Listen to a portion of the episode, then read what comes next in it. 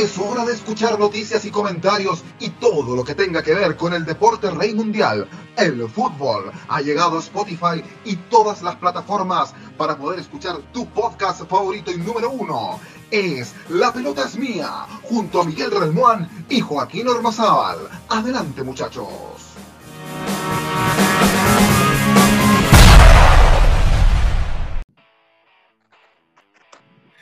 ¿Cómo les va? Bienvenidos, sí, bienvenidos, bienvenidas, bienvenidas, todos, todos, todos. La pelota es mía con este hashtag la previa porque comienza. Sí, señora, sí, señor. Por fin vuelve el fútbol.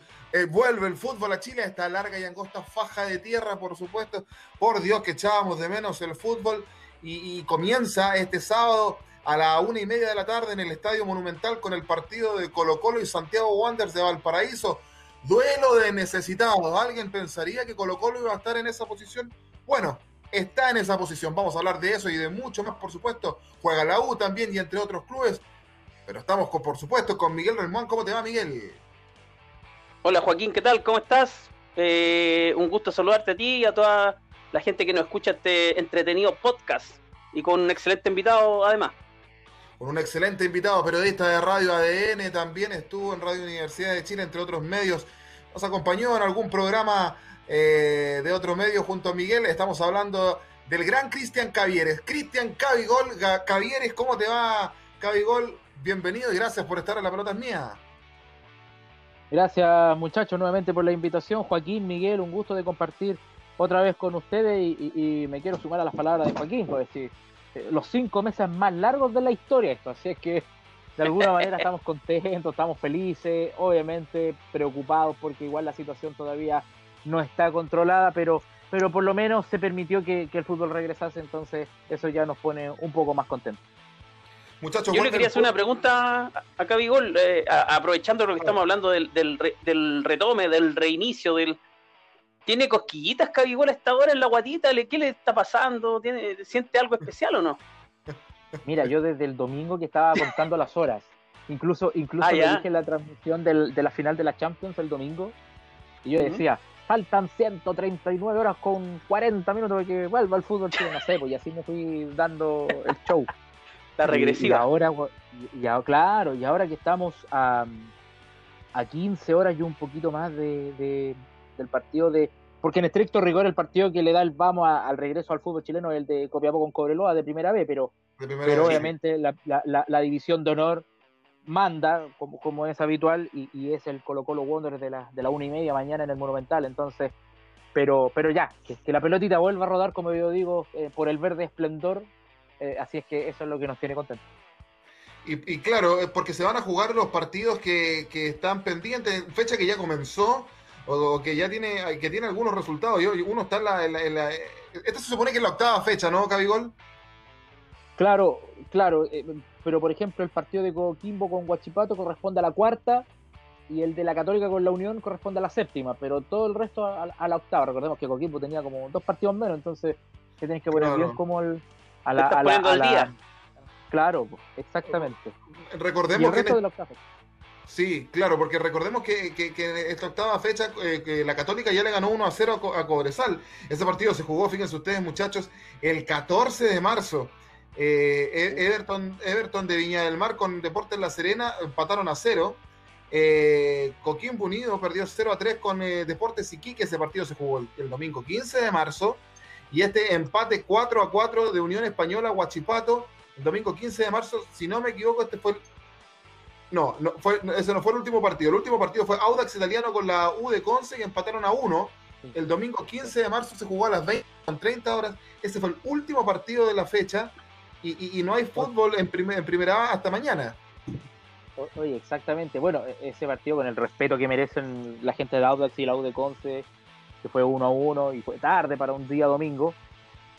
Pero para mí el partido que como que, cerró todo fue el 4-4. Una porque me tocó ir a, Santa Laura esa, tarde de marzo, en, domingo de marzo, y, como que el fútbol de alguna manera de eh, ya, va a ser tanto tiempo que no nos vamos a ver con la gente y démosle hartos goles, ¿no? Así fue el 4-4. Así, yo lo Derrochemos goles. Claro, que sea derroche de goles, guerra de goles. Entonces, entonces claro, uno uno sabía que la situación se venía media complicada. Yo recuerdo que en esa época, al día siguiente, me tocó ir al, Centro Deportivo Azul a, ver el tema de la U. La gente de la U fue a entrenar ese día, como la mayoría de los clubes habitualmente. Y, pero había movimientos. Ya nos dijeron de que los jugadores no iban a abrir la ventana a la salida del, CDA, no pudimos tener ninguna nota, se fueron todos los colegas y yo me quedé solo con el Mati Lorca de CDF ese día. Y como a las 3.20 de la tarde sale José Luis Navarrete, por aquel entonces presidente Azul Azul, y le dijimos, ya, pues, oye, habían 15 periodistas acá, se fueron todos, quedamos los dos, eh, José Luis, porfa. Ya, ok. Y nos dio un punto de prensa los dos nomás de 5 minutitos y nos dijo, ya, esto se suspende, no viene mal nadie más al Centro Deportivo Azul, los jugadores van a ser enviados con una minuta para trabajo físico, también en lo nutricional, porque la NFP acaba de suspender toda actividad por 14 días. Mira, el optimismo que había en aquel entonces, 14 días. 14 días. Ya, se alargó todo, claro. Ha ido mutando esto. Yo, yo, yo recuerdo también en ese tiempo haber dicho que me hago responsable de mis palabras y yo nunca pensé que esto iba a durar tanto. Y, la verdad, eh, aún así, muchachos, hay gente que estaba en contra, hay, hay, gente que estaba en contra que volviera todavía el fútbol a Chile. Uno, uno, uno camina por las calles, por ejemplo, de San Bernardo, eh, que, que, está en cuarentena todavía y no parece que haya cuarentena, pero bueno, ese partido 4 a 4 de Unión Española con, con Guachipato, además fue transmitido por televisión abierta, ¿eh? lo transmitió Chilevisión. O sea que vamos a decir, vamos a hacer hartos goles para la gente que no tiene CDF también. Pero, pero fue como un lindo partido como para, para, para Partamos por el, por el gran partido de, de, mañana, eh, Colo Colo Wanders, un Colo Colo que ya visualiza una oncena o Alberto Jara, que en, definitiva se termina quedando eh, con, el, con el cargo por lo menos hasta diciembre. Esto si es que los, resultados acompañan. Eh, por ahí algunos decían que si los resultados no acompañan, eh, Jara no llega a diciembre, pero por otro lado hay algunos que dicen que Colo Colo no tiene caja como para tener un técnico ahora. Lo cierto es que Gualberto Jara pararía un equipo con Brian Cortés en el arco, una línea de cuatro en el fondo, con Torta Paso por derecha. Eh, Matías Saldivia, que vuelve de su, de su lesión eh, como central como capitán, aparentemente. Y parece que como capitán, el Chaco Insaurralde. Y por la izquierda, eh, Gabriel Suazo o Ronald de la Fuente, todavía no está, no está, no está claro eso. En medio terreno, Branco Proboste, que es el sub-21 por el reglamento de ANFP, más César Fuentes, un poquito más adelante de ellos dos, eh, Leo Valencia, y adelante eh, tres en delantera con Volados por derecha, Mocho por izquierda y eh, Nicolás Blandi, bien digo, por, el centro del ataque. Miguel Relmuán, ¿qué te parece esa oncena posible de Gualberto Jara para, para Colo Colo en el partido con Guanter mañana? Mm, sí, me parece que es una oncena razonable. Ahí, bueno, eh, lo que decían en, los programas del mediodía, que traen a Blandi para dejarlo en la banca, eh, los tenores hablaban eso hoy día, y, claro, es, curioso porque Paredes con cerca de 40 años, eh, goleador chileno, histórico, que quede en la banca, ahí viene la pugna, te traigo un jugador, Borghi decía, no voy a traer un jugador argentino de renombre para dejarlo en la banca, lo tengo que tener de titular. Yo creo que los dos pueden convivir, quizás Gualberto Jara puede dar una sorpresa quizás no mañana, pero en las próximas fechas y dejar a los dos nueve juntos conviviendo. Lo que Bielsa en su momento no quiso con Crespo y Batistuta, lo hablamos la otra vez. Así es, y, ha, estado eh, probando Gualberto Jara porque también está pensando en, Copa Libertadores Cabigol. ¿Es esa la posible formación de Colo Colo para mañana? ¿Has sabido algo tú? Sí, sí, no, al menos lo que manejamos, lo que dijo mi, mi compañero, colega Cristian Ávila Soto, para mí el, uno de los mejores reporteros que cubra con los colos, hoy por hoy, con el respeto a todos, por cierto. Eh, claro, dio esa, esa tentativa, hablaba de una opción de Carmona quizás por, por César Fuentes, pero, pero César Fuentes está en un buen nivel, o al menos cuando antes de, que la, la, pandemia suspendiese todo. Yo creo que igual nos estamos moviendo en un escenario de mucha incertidumbre. Eh, em, todos concuerdan de que a lo mejor el ritmo va a ser más lento, el tema de las lesiones, que ya hay equipos que se han visto afectados, eh, pero, y, pensemos lo que sufrió Colo Colo también durante esta cuarentena, el tema contractual, el tema del seguro de cesantía, ¿cierto? De la ley de protección del empleo, pero a mí me hace sentir de que estas cosas a equipos como Colo Colo lo hacen más fuerte. Y, el ejemplo más claro es lo que ocurrió en el 2002, en plena en plena quiebra, en un campeonato, golea la U, llega a semifinales y al otro semestre es campeón. Entonces, eh, a mí me parece que, Colo Colo yo manejaría bien la situación en el sentido de, que pondría la pelota contra el piso y que a lo mejor esas cosas lo fortalecen más. Y, por otra parte, recordar que Colo Colo no se despidió tan mal, se, despidió con sonrisa, es cierto.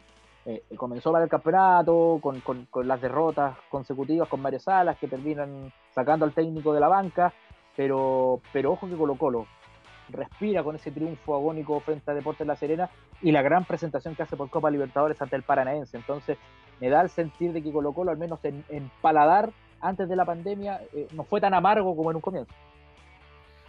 Sí, pues veremos, es toda una incógnita, incluso por ahí sostenían a, algunos que la, tabla de posiciones Cabigol eh, podría irse moviendo por, eh, por el tema de cómo vamos a ver cómo están físicamente los jugadores, ah, vienen lesiones o no vienen, es toda una incógnita y estamos así, frotándonos las manos para que comience el fútbol, pero vamos al archirrival de Colo Colo, eh, eh, la Universidad de Chile, que enfrenta a Palestino este domingo en el Estadio San Carlos de Apoquindo, va a ser de, local ahí, Palestino, eh, a las 4 de la tarde. Cabigol, usted se peina con la UPO. ¿Qué podemos decir de, qué podemos decir de, de la Universidad de Chile? ¿Cómo se está preparando? Hay algunas lesiones por ahí, Zacarías que ha tenido mala suerte. Eh, ¿Cómo ves a la U para enfrentar a Palestino? Sí, la U fue un equipo que de los, de los pocos que, se movió bien en la época de la, de la cuarentena, en las prácticas presenciales también muy bien, la, institución como tal funcionando de mil maravillas con los protocolos sanitarios, eh, los cuidados, eh, hasta la fecha y ojalá se mantenga eso así, la U es uno de los pocos clubes que no ha tenido ningún caso positivo de COVID en su interior. Eh, entonces, desde ese punto de vista ha funcionado bien. Lamentablemente, en la última semana ya comenzaron las lesiones, lo de Galani, que, que, era titular inamovible. Se suma esto de Jonathan Zacarías, que es realmente un jugador con muy mala fortuna. Todo le pasa al zurdo ex palestino y que, que yo creo que también está viviendo sus últimos meses en la U. Va a ser muy difícil que le puedan renovar a un jugador como Jonathan Zacarías, que lo dejaron este año más que nada por un tema eh, más allá de su capacidad futbolística, que estando en óptimas condiciones físicas rinde bien, pero yo creo que también hubo una especie de, de, gentileza de azul azul para un jugador que la pasó tan mal y por eso le renovaron por una temporada más. Eh, y enfrente Palestino, que es uno de los equipos que juega bien, estamos hablando todo desde la perspectiva como si estuviésemos en marzo, como que estos cinco meses no hubiesen existido, ¿cierto? Palestino uno de los equipos que juega bien, que tiene buenos elementos, entonces va a ser un partido decidor. Decidor para la U, sobre todo estos dos primeros encuentros, porque después viene Colo Colo, alguien que no, lo derrotan hace siete años. Entonces, me parece que estos dos partidos para la U, en relación a la diferencia que tienen con la Católica, que está cinco puntos abajo, van a ser decidores. Lo mejor me pueden decir, pero si esto está recién comenzando, quedan veintitantos partidos, sí, pero ya pueden marcar una tendencia, sin duda. Pueden marcar una tendencia. Lo cierto es que, eh, la, la, ha estado eh, preparando, eh, que no hayan habido contagiados dentro de la institución en general, eso igual es, es, un aliciente, nos imaginamos, nos imaginamos las ansias que deben tener los hinchas y también sus jugadores eh, para el, para el Super Clásico, ansias que en algún momento iremos a conversar, pero que tienen que tener cuidado porque de repente eso juega en contra. Hace siete años decía Gol que la U no le gana a Colo Colo y evidentemente es un partido que, deben querer ganar. Pero primero es Palestino, Palestino este domingo a las 4 de la tarde. Eh,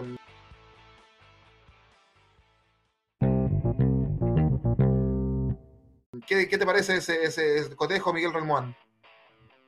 Eh, un partido interesante, un partido con que puede dejar bastante. Se juega en San Carlos de Apoquindo, un buen reducto, una buena cancha. Eh, yo creo que va a estar interesante y sobre todo eh, la previa, digamos, del, del, gran, del gran clásico, de una vuelta con un clásico de manera inmediata. Estuvimos viendo ahí clásicos extraños, clásicos de afuera, el Nacional, Nacional Peñarol el otro día con patadita en el cogote y todo eso que estamos acostumbrados a ver. Y, y, bueno, estuvimos viendo otros clásicos por ahí también que se dieron en, en Ecuador, el clásico del astillero entre Barcelona y Emelec que ganó Barcelona, nos comentaba nuestro amigo Schubert Swing, de, que le mandaba un saludo de Ecuador, de que después Barcelona a la fecha siguiente pierde con su rival de, la ciudad. Y bueno, los clásicos son un, mundo aparte, eh, eh, son instancias donde finalmente uno, eh, los equipos dejan lo mejor, tratan de dejar lo mejor, y obviamente el factor psicológico influye. Eh, nos decía el otro día en este mismo eh, podcast el, diputado Garín, no le, no le tenía fe a la U, él decía que no, que la pandemia no lo iba a ayudar a la U a, reponerse de, ese, de esa presión de ganar, pero también eh, esto es el azar, o sea, no, no sabemos cómo van a llegar los equipos, eh, por ahí van a haber cambios en los, en los lugares, van a haber goleadas, se estima, según los expertos, van a haber muchos resultados sorpresa, así que yo eh, dejaría con pronóstico incierto la vuelta de varios de los, de los grandes, porque no se sabe bien cómo van a volver, el tema físico, el tema psicológico, todo eso influye, así que vamos a tener, yo creo, grandes sorpresas. Aprovechando el tema de la U, eh, le iba a preguntar a Cabigol respecto a qué sabe de, la posible despedida de Johnny Herrera que surgió en la semana. Se hablaba de que Christian Auer habría tenido un reencuentro con el Samurai y que le habrían ofrecido eh, quizás retirarse o un partido de despedida o algo le van a hacer. Sí, a mí me parece increíble cómo han ido cambiando un poco los discursos de los dirigentes, no de Aubert, sino que de Sergio, del polaco, en fin, eh, porque ellos siempre dijeron, Johnny Herrera se fue porque le tiraba la pelota a Caputo, pero en mala. Y también decían, eh, hay, hay, que pensar que el rendimiento de Johnny Herrera en el último año no había sido el mejor. Bueno, pero en el fondo ninguno tuvo un buen rendimiento en la U y, sabemos que la, la salida de, Johnny Herrera de la U fue, fue por otro motivo. Ahora, como Cristiano Aubert, afortunadamente creo, sale diciendo que Johnny Herrera se tiene que despedir de la U, sea jugando, ya sea en un partido de despedida, hace, motiva también que los otros dirigentes tengan que cambiar un poco el discurso. Porque claro, el presidente dice una cosa y los otros no pueden ir en contra, ¿cierto? Eh, a mí me parece, me parecería acertado y el, un eventual regreso de Johnny a la U, él está muy bien en Everton, allá en Viña lo quieren harto, está en un buen rendimiento, al, menos lo que se pudo jugar en el campeonato, eh, pero Johnny tiene que retirarse en la U, por el bien de él, por, el, por la alegría de los hinchas también, eh, y tiene que volver. El que vuelva no te garantiza una titularidad, eso está claro, pero, pero me parece que Johnny Herrera debiese el 2021 eh, jugar en la U y, retirarse en diciembre de, aquel año. ¿Aún así siendo suplente, Cabigol? Es difícil que sea suplente, pero pero me refiero a que si él no, no pero si no está las condiciones de en, nivel, en lo físico, tendrá que jugar otro. Ahora yo no creo si realmente un eventual regreso de Johnny Herrera le permitirá a, Fernando de Paul convivir con eso. Yo creo que, que eventualmente de Paul no, no, no va a querer continuar. porque no, no va a querer aguante eso que venga y de nuevo tener que hacer banca a lo mejor, no sé, va a ser como una presión extra. ¿Qué edad tiene Johnny Herrera ya? ¿Como unos 39 años? 39, sí. En mayo va a cumplir los 40, en mayo del próximo año. Entonces, claro, para, para, para De Paul sería una presión que el año pasado no la manejó bien, la manejó muy mal. Y vamos a ver si eventualmente una situación que se pueda repetir va a tener el, mismo asidero que el año pasado. Y además que Cristóbal Campos Vélez está, pero un, un, muchacho que tiene muchas condiciones. Viene bien ese niño, viene muy bien. Sí, ahijado total de Johnny Herrera, entonces me parecería interesante esa convivencia entre los dos, entre uno el titular y el otro el reserva, el padrino y el ahijado, a mí me parecería maravilloso. Mira, eh, Cabigol, eh, para, para, para, ir cerrando el tema de la U, ¿tenemos oncena titular para el partido contra Palestino? Sí, la gran duda de Hernán Caputo es el reemplazante de Galani finalmente, pero corre con mucha ventaja y así parece que va a ser lo de Fernando Cornejo. Entonces sería con el tuto de Pol en el arco, Matías Rodríguez, Osvaldo González, Luis del Pino Mago y Jan Bosellur en defensa. En el medio, Camilo Moya, el tractorino, como le digo yo, junto a Fernando Cornejo Miranda, Pablo Aranguis y Walter Montillo para la salida. Y en ataque, Nicolás Guerra, que hizo muchos goles en los partidos previos ahí en, el CDA entre los compañeros. Y Joaquín Larribey, el más probable 11 de la U, para enfrentar al Tino Tino Palestino. Partido a las 4 de la tarde en el Estadio San Carlos de Apoquindo de Universidad Católica Palestina, Universidad de Chile. El resto de la fecha, muchachos, es la siguiente. Decíamos mañana, o sea, este día sábado, eh, a la una y media de la tarde, Colo Colo, eh, Santiago Wander de Valparaíso. No nos adelantemos. Domingo, 10 y media de la mañana, O'Higgins de Rancagua, Deportes Antofagasta, partido que se juega en el Teniente. Domingo, decíamos recién, en San Carlos de Apoquindo a las 4 de la tarde, Palestino, Universidad de Chile. Y el domingo a las 6 y media de la tarde en el Estadio La Granja de Curicó, Curicó Unido versus Unión La Calera son los partidos pendientes que se van a jugar entonces em, eh, por esta octava fecha en la vuelta al fútbol profesional eh, chileno. Está pasando se adelantó media hora el de, el de con Antofagasta, disculpa Joaquín, se adelantó en media hora porque se jugaba a las 11 ¿Sí? Lo adelantaron media hora en Rancagua, sí. Sí, por, un tema logístico nomás, lo adelantaron en media hora. Y, también los dos partidos de mañana, sábado, uno es por la cuarta fecha, el de Coquimbo con Guachipato, ¿cierto? Y a las seis y media, eh, Católica a la Unión. Por Católica a la Unión. Claro. Entonces, total, los seis partidos de la primera división que se juegan entre sábado y domingo. El, día martes vuelve a jugar Coquimbo porque como tenía dos partidos pendientes, el martes va a jugar con el de Audax. Ese cuando los hinchas se metieron a la cancha, recordarán ustedes que hicieron tirar las cámaras del CDF y todo aquello. Mira, eso fue el 31 de enero y cómo, ha pasado el tiempo, ¿eh? ¿Cómo ha pasado el tiempo? Oh, por Dios. Oye, en la NFP están pasando cosas, muchachos. Fíjense ustedes, despidos múltiples en la NFP. Enrique Oces deja abruptamente la presidencia de comisión de árbitros. Se va a Oces, Miguel Relmoán de la NFP. Está, hay terremoto ahí. Claro, noticia noticia en desarrollo, claro, terremoto, hay una serie de despidos, se dice, y bueno, hay que esperar qué es lo que lo que se lo que va a salir en las noticias, digamos, porque está en desarrollo, están por lo menos Enrique Oces, que todos sabemos es un, es un nombre en el arbitraje chileno, eh, que salga de la presidencia, bueno, va a traer sus coletazos y sus cositas ahí también. Abigol, ¿qué información has tenido? ¿Has escuchado algo?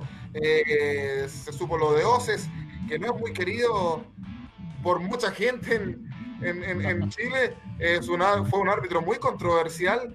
Eh, pero lo cierto es que sí, tenemos, tenemos, sonido, tenemos sonido ambiente.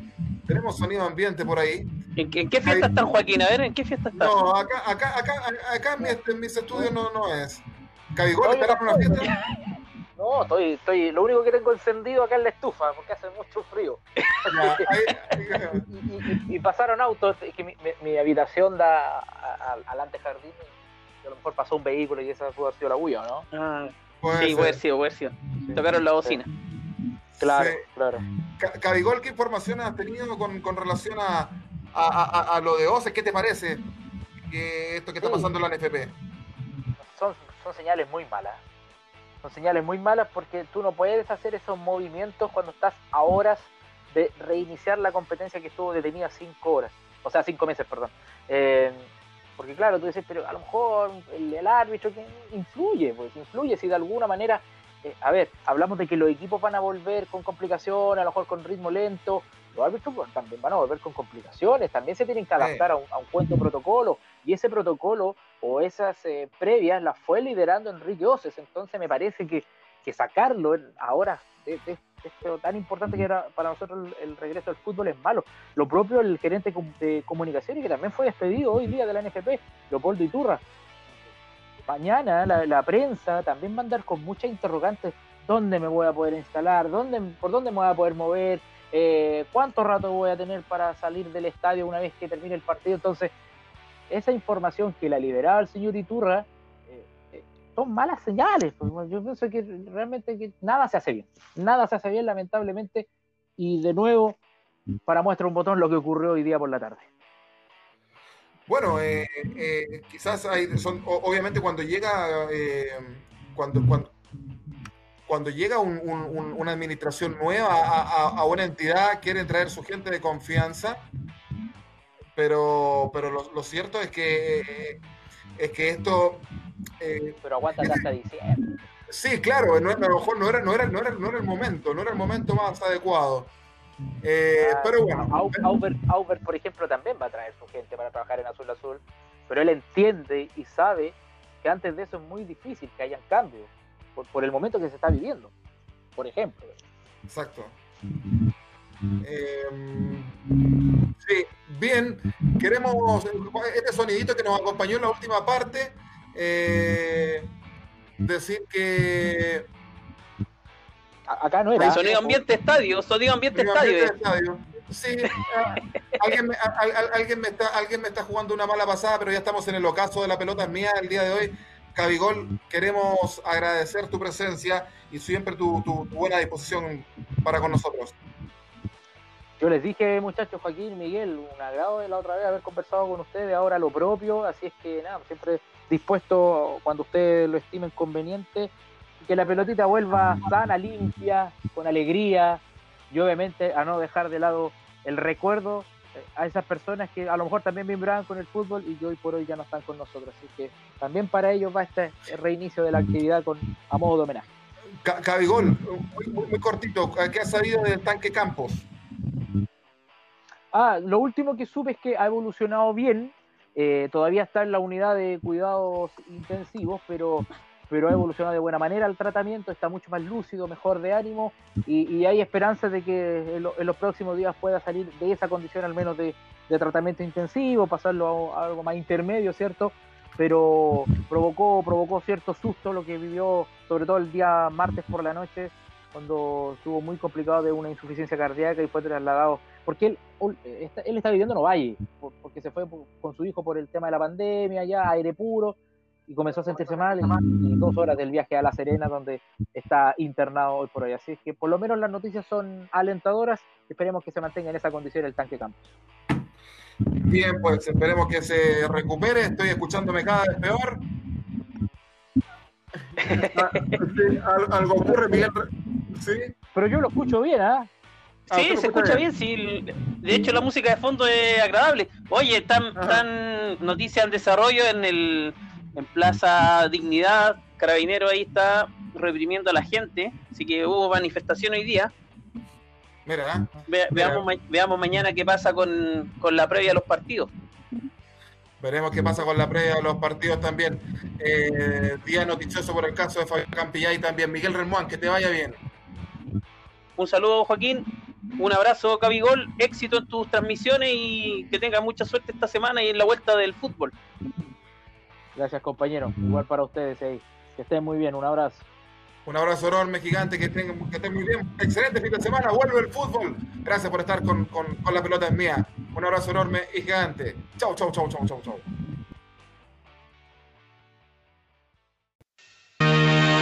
Gol, gol, gol, golazo. Terminaron los minutos más fabulosos para hablar del balompié nacional e internacional. Fue La pelota es mía, que regresará en otro momento junto a Miguel Relmuán y Joaquín Ormazábal.